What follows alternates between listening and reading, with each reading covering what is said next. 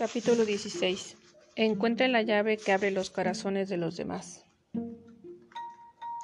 Entrenadores que pueden hacer bosquejos de jugadas en una pizarra hay montones. Los que triunfan son aquellos que logran entrar dentro de los jugadores para motivarlos. Vincent Lombardi. Les observando la práctica en acción. Cuando los comunicadores hablan en público, sucede algo curioso.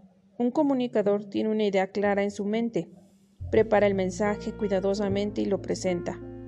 Pero cuando la gente viene para comentarle sobre lo que dijo, pareciera que cada persona escuchó un mensaje diferente. Siempre sucede así. Le pregunté a John si él había experimentado el mismo fenómeno. Absolutamente, me dijo. Cuando empecé a predicar, me sorprendía y solía preguntarme si todos habían escuchado el mismo sermón. En cierta manera, no lo habían hecho. Las palabras que uso pueden ser las mismas, pero los miembros del público las escuchan diferente, porque todas tienen diferentes llaves en sus corazones. Esta no solo es una gran lección que un orador debe aprender, sino que también debe recordarse cuando se trabaja con la gente. Cada vez que paso tiempo con John, Veo cómo establece relación con las personas a un nivel emocional de manera inmediata. Por ejemplo, la otra vez se reunió con Kirk Nowery, el presidente de una de las compañías de John. ISS. Muchas veces cuando un líder se reúne con alguien que trabaja para él, la conversación va directamente al punto. Pero lo primero que John hizo fue preguntarle a Kirk por su familia. Quería saber cómo estaba su esposa, cómo estaban sus hijos, John parecía conocer todo acerca de la familia de Kirk. Una vez que hablaron de eso, empezaron a hablar de negocios. John hace eso intuitivamente con todos los que conoce. Pregunta sobre los familiares de esa persona por nombre. Le pregunta cómo van las cosas con la iglesia o el negocio y parece recordar los detalles. ¿Por qué? Porque se ha propuesto como meta saber lo que es valioso para las personas que son importantes para él. Sin duda puede saber esas cosas porque escucha con el corazón, tal como lo expliqué en el capítulo anterior. John en un momento de enseñanza al estilo Maxwell. En los 80 tuve el privilegio junto con otros 30 líderes de pasar dos días con el padre de la administración moderna, Peter Drucker. Una de las cosas que él me dijo fue, dirigir a las personas es como dirigir una orquesta. Hay muchos músicos e instrumentos diferentes que el director debe conocer a fondo. Drucker nos desafió para que conociéramos realmente a las personas clave de nuestro equipo. Durante los últimos 20 años mi propósito ha sido tratar de descubrir las llaves de los corazones de la gente en mi vida, empezando con mi familia y mi círculo íntimo. Esto es lo que he aprendido. Acepte el hecho de que la gente es diferente. He escrito en otros libros que cuando era joven solía creer que todos deberían ser como yo querían, si querían triunfar. He madurado mucho desde entonces. Parte de ese crecimiento ha sido el resultado de viajar y conocer a muchos tipos de personas. Libros tales como Una personalidad superior de Florence Littauer también me han ayudado. He llegado a darme cuenta con el tiempo que existen grandes brechas en mis habilidades, al igual que todos, y si las personas que tienen diferentes talentos y temperamentos trabajan unidas, todos ganamos y lograremos hacer mucho más. También disfrutaremos mucho más de la vida. Si usted tiene una imagen saludable de sí mismo, es probable que caiga en la misma trampa que yo. Sin embargo, no podrá ganarse la gente si internamente cree que todos deben ser como usted. Acepte que la gente es diferente y celebre que Dios nos hizo de esa manera. Encuentre las llaves de los corazones de las personas haciendo preguntas. Parece ser algo muy básico, pero hacer una buena pregunta es esencial para descubrir la llave al corazón de una persona. A través de los años he desarrollado una lista de preguntas que me han ayudado una y otra vez. Tal vez usted quiera usarlas también. ¿Cuál es su sueño? Uno puede aprender acerca de lo que piensa la gente mediante lo que han alcanzado. Pero para comprender sus corazones uno tiene que saber cuáles son sus metas. ¿Qué lo hace llorar? Cuando uno comprende el dolor de las personas, eso hace que comprendan sus corazones. ¿Qué lo hace cantar? Lo que trae felicidad a las personas es frecuentemente la fuente de su fuerza. ¿Cuáles son sus valores? Cuando las personas le dan acceso a sus valores, usted debe saber que ha enterrado a la cámara más secreta de sus corazones. ¿Cuáles son sus áreas fuertes?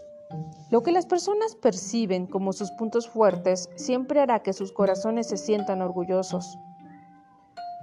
¿Cuál es su temperamento? Conozca eso y con frecuencia descubrirá el camino de sus corazones. Obviamente, no haga que sus preguntas parezcan una entrevista ni tampoco necesita saber todas las respuestas en una sola conversación. El proceso puede ser natural y a la vez dirigido. Establezca puntos en, común. La palabra comunicación viene del latín comunis, que significa común. Los buenos líderes, los comunicadores y las personas carismáticas siempre encuentran algo en común con las personas con las que hablan.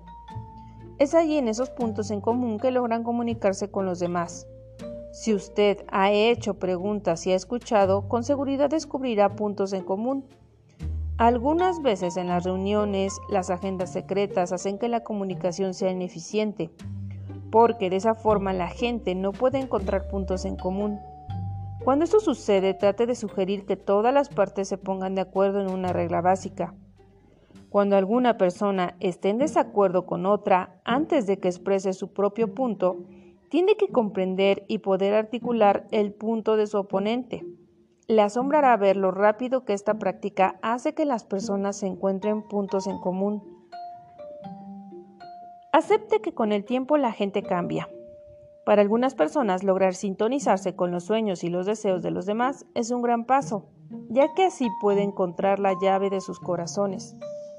Pero no es suficiente hacer eso solo una vez y luego pensar que así se mantendrá para siempre.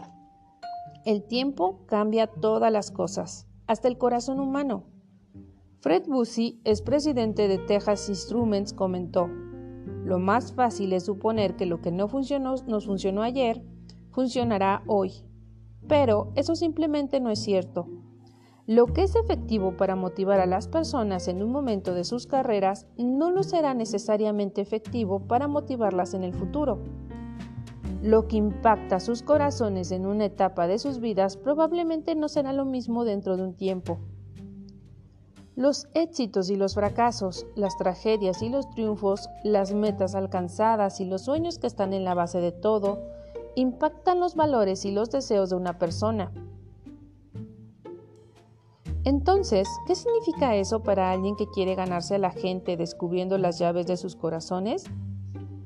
Significa que usted debería mantener una conversación continua con los demás. Siga comunicándose a un nivel emocional. Pregúnteles qué, impactó sus, qué ha impactado sus sentimientos hasta ahora. Si las respuestas difieren, entonces sabrá que están cambiando y que tienen una nueva oportunidad de aprender qué, qué les interesa a ellos ahora. Estar atento a los indicadores de cambio en la vida de una persona. Hay momentos en las vidas de las personas en que están más expuestas al cambio. Uno, cuando sufren tanto que tienen que cambiar. Dos, cuando aprenden lo suficiente que desean cambiar. Y tres, cuando reciben lo suficiente que los capacita para cambiar. Si usted practica estas dos disciplinas, especialmente con su familia y las personas clave en su organización, podrá mantener una conexión con ellas, Necesito decirle una cosa más acerca de descubrir la llave al corazón de las personas. Y este es el punto más importante. Una vez que haya encontrado la llave, debe actuar con integridad. Porque esa persona le ha confiado algo de gran valor. Nunca la use para manipular a nadie. Use la llave solamente cuando pueda añadir más valor a esa persona. Les recapitulando. Un interés genuino por los demás es un estilo de vida más que una técnica. Claro, usted puede practicar los consejos que John le sugiere y verá un beneficio inmediato, pero nunca le ayudarán con sus relaciones a menos que los practique constantemente. De hecho, los estudios demuestran que cuando se aprende a desarrollar esta cualidad, habrá más probabilidades de que se haga parte de su personalidad. Cuando trabaja en ello diariamente, convirtiéndolo en un hábito reflejo con las personas que están a su alrededor. En otras palabras, esto necesita ser algo que usted es más que algo que usted hace. Para aplicar la enseñanza de John a su propia vida, olvídese de su tendencia de creer que todos son o deberían ser como usted. Pregúntese, ¿cuáles indicadores de cambio he visto en la persona cuyo corazón me gustaría comprender? Hágalo. Haga que su propósito sea descubrir la llave al corazón de su círculo íntimo. Recuerde, los líderes que triunfan son los que comprenden el corazón de su equipo. Capítulo 17. Sea el primero en ayudar.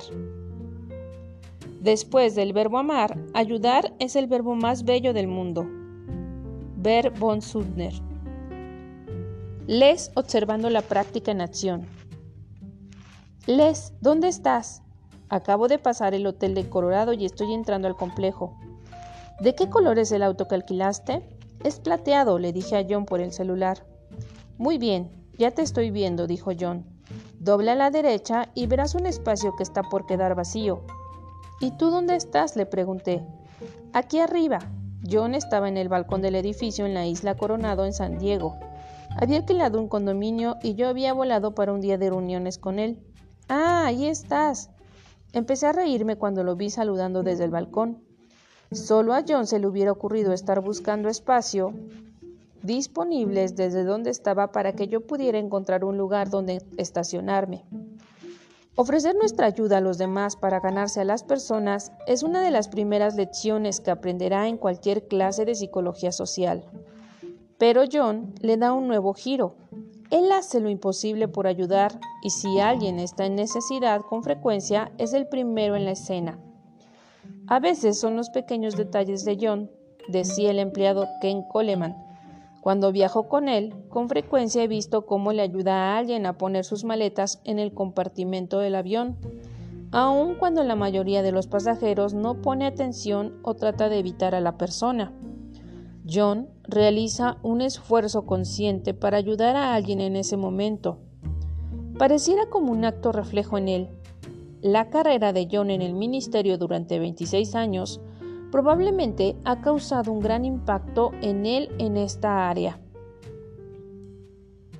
Los buenos pastores parecen capaces de sintonizarse con las necesidades de los demás pero usted no tiene que ser un pastor profesional para ver las necesidades de las personas y ser el primero en ayudar. Es la clase de cosas que cualquiera puede hacer, sin importar la edad, el talento o el nivel socioeconómico. John, con un momento de enseñanza al estilo Maxwell. Mi amigo Zig Ziglar dijo, Usted podrá llegar a tener todo lo que desea en la vida si ayuda a otros lo suficiente para que ellos lleguen a tener todo lo que desean. SIG es un ejemplo vivo de ello. Ha ayudado a mucha gente y como resultado ha tenido gran éxito. Me encanta ayudar a las personas. Pienso que es una de las razones por las cuales Dios nos puso en esta tierra. Pero ayudar a otros es algo más que beneficiarlos. También le ayuda a usted a ganárselos. Le digo esto porque cada vez que esté presto a ayudar, estará haciendo una declaración. Es como dejar una tarjeta de presentación que nunca olvidarán. ¿Cómo entonces puede usted ser el primero en ayudar? Siga estas pautas. Convierta la ayuda a los demás en una prioridad. Muchas veces estamos tan consumidos con nuestras agendas que ayudar a los demás no es importante para nosotros. La solución es ayudar a otros sean parte de nuestra agenda, una alta prioridad. Leí recientemente acerca de algo que el ganador de premios de la Academia, Tom Hanks, hizo hace varios años mientras firmaba La Milla Verde, que demuestra que ayudar a los demás es una prioridad para él. Frank Darabont, director de la película, habló del compromiso de Hans en hacer que el actor Michael Duncan diera lo mejor de sí y habló de la impresión que eso causó en él. Darabont dijo, ¿qué recordaré en 15 o 20 años acerca de esta película? Hay una cosa que nunca olvidaré. Mientras estábamos filmando, estábamos por realizar una toma con Michael Duncan. Cuando me di cuenta que Hans me estaba distrayendo, mientras hacía una actuación maravillosa fuera de cámaras para Michael Duncan. Lo que quería era darle a Michael todo lo que pudiera necesitar para lograr la mejor actuación posible. Quería que Michael lo hiciera bien, que lo hiciera bien.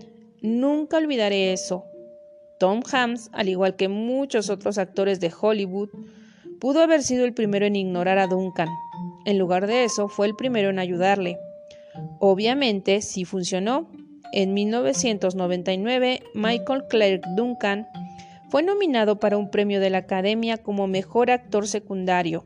Desde entonces, la carrera de Duncan despegó. Siga consciente de las necesidades de los demás. Esto pueda sonarle obvio, pero nadie puede resolver una necesidad que no sabe que existe. Debemos empezar por preocuparnos por las personas que están a nuestro alrededor y fijarnos en sus necesidades.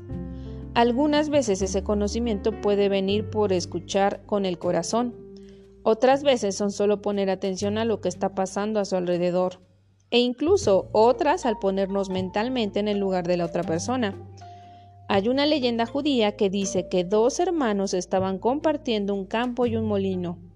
Cada noche dividían el producto del grano que habían molido juntos durante el día. Un hermano vivía solo, el otro se había casado y tenía una familia grande. Un día el hermano soltero pensó, no es justo que dividamos el grano de manera equitativa. Yo solo tengo que cuidarme a mí mismo, pero mi hermano tiene niños que alimentar.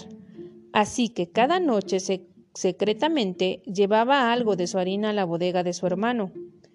Pero el hermano casado pensaba en la situación de su hermano y decía, no está bien que dividamos el grano equitativamente, porque yo tengo hijos que me proveerán cuando yo esté anciano, pero mi hermano no tiene a nadie. ¿Qué hará cuando esté viejo? Así que cada noche llevaba también secretamente parte de su harina y la ponía en la bodega de su hermano, Lógicamente, cada mañana ambos hermanos encontraban sus provisiones de harina misteriosamente con la misma cantidad, hasta que una noche se encontraron a medio camino entre sus casas. Se dieron cuenta lo que el otro estaba haciendo y se dieron un gran abrazo. La leyenda dice que Dios fue testigo de ese momento y dijo, Este es un lugar sagrado, un lugar de amor, y aquí es donde se construirá mi templo. Se dice que el primer templo se construyó en ese mismo lugar.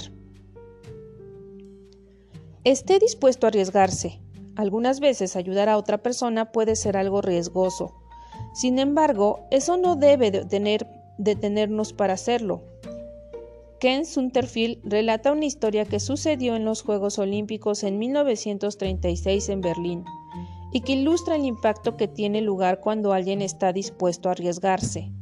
El atleta estadounidense Jesse Owens había establecido tres marcas olímpicas con un solo día, incluyendo una marca de 26 pies y 8 y cuarto pulgadas en el salto de longitud, un récord que no se rompería en los siguientes 25 años.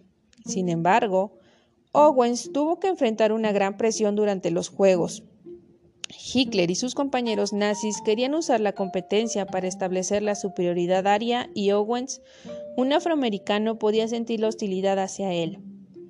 Cuando Owens estaba intentando calificar para las finales durante los Juegos, se puso nervioso al ver a un alemán alto y de ojos azules, que estaba practicando los saltos en las categorías de 26 pies. En su primer salto, Owens se pasó algunas pulgadas de la línea de salida, también falló un segundo intento. Solo tenía una oportunidad más. Si fracasaba, quedaría eliminado. El alemán entonces se acercó a Owens y se presentó. Su nombre era Luz Long. Mientras los nazis miraban, Long animó a Owens y le dio un consejo. Ya que la distancia para calificar era solo de 23 pies y 5 y media pulgadas, le sugirió que saltara unas pulgadas antes de la línea de salida para asegurarse que no cometiera un error. Así lo hizo Owens y calificó en su tercer salto. En las finales hizo otro récord olímpico y ganó uno de sus cuatro medallas. ¿Y quién fue el primero en felicitarlo? Luz Long. Owens nunca olvidó la ayuda que Long le había brindado, aun cuando no volvió a verlo. Si derritiera todas las medallas y trofeos que tengo, escribió Owens, nunca podrían completar la amistad de 24 quilates que siento por Luz Long.